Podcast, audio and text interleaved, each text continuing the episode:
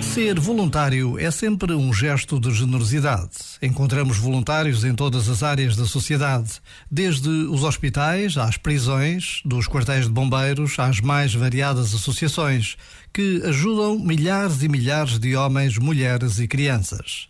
Encontramos voluntários que trabalham para o dia que começa e outros que trabalham tendo como horizonte dias que ainda vêm longe, mas já anunciados falo dos voluntários para a Jornada Mundial da Juventude, que vai acontecer em Lisboa na primeira semana de agosto de 2023.